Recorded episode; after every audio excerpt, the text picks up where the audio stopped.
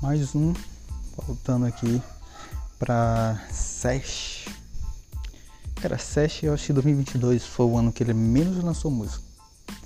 Né? Hoje, aqui eu contei uns 14, 14, 15 músicas deles esse ano. E maioria collab. Single dele, Sesh, eu contei 5 só esse ano aí. Então, eu não quero dizer que foi um ano ruim, porque as músicas dele continua do mesmo jeito, sabe? As músicas Sesh é, ainda vivem em 2022.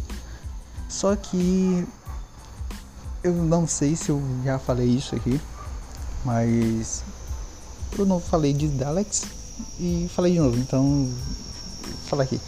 Cara, Sesh devia estar em 2022 no mesmo nível, quiçá acima de Raul Alejandro. Essa é a minha opinião sobre isso. Mas, cara, novamente, é, eu acho que é a Rich Music que está fazendo isso.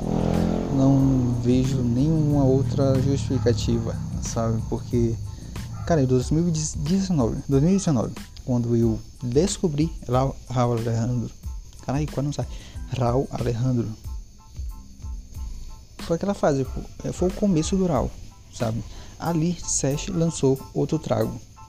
Outro trago deveria ser, mais uma vez, deveria ser a sucessora de Despacito e não foi por alguma coisa, sabe?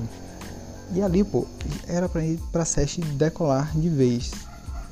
E não virou, sabe? Sesh continua sendo um cara extremamente talentoso. A gente continua consumindo ele de um jeito aí, do mesmo jeito. Mas não devia ser assim, pô a Sérgio devia estar em um patamar superior a muito outros artistas aí, sabe?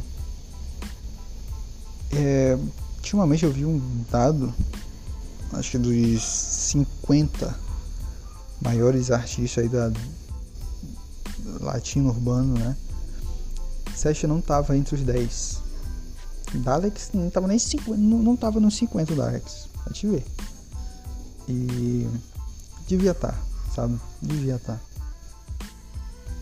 Muito talentoso e talento meio que, ao meu ver, desperdiçado, sabe? Mas enfim, 2022, como eu falei, 14, 15 músicas, maioria collab. E melhor collab, eu fico com duas aqui. É, deixa eu só confirmar o nome da música. Que me contas? Que é a música lá com Balvin, é a collab que tem Balvin, Balvin Just Killers Sesh, que é, tá lá no álbum do Jimmy Flow. Então, essa e Pra Sempre, que tá é, no álbum do Daddy Yankee. Essas duas aqui. E cara, eu hoje de hoje já é 19 de janeiro sinceramente, eu pouco escutei Sesh essas músicas de 2022. E cara, eu tenho que ficar com o que me contas aí. Ela provavelmente, ela não é a melhor, como eu já falei, desse álbum, a melhor doble cara que é com Daleks. Mas ela é o, a outra que se salva desse álbum, sabe?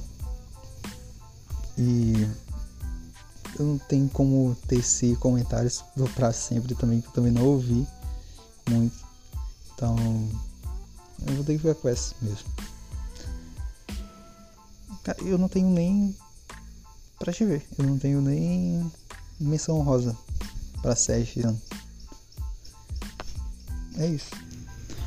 Tá, esse aqui é o programa da verdade. Acabei de ver é, os clipes aqui, então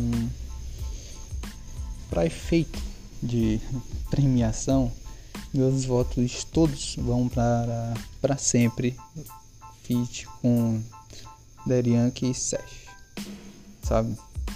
É, Sesh esse ano foi, cara, na moral, fraco, fraco, fraquíssimo.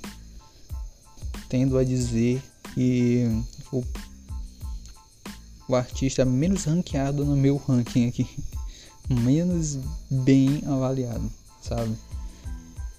É, melhor collab é para sempre também. Melhor clipe vai para para sempre e melhor música também para sempre. E 2022 é a única coisa que eu tiro dele, sabe? Nem o EP que ele lançou também é de um nível acima. É um nível aceitável, obviamente, mas não acima. Então, dito isso, é o review de melhores do ano mais rápido que tem.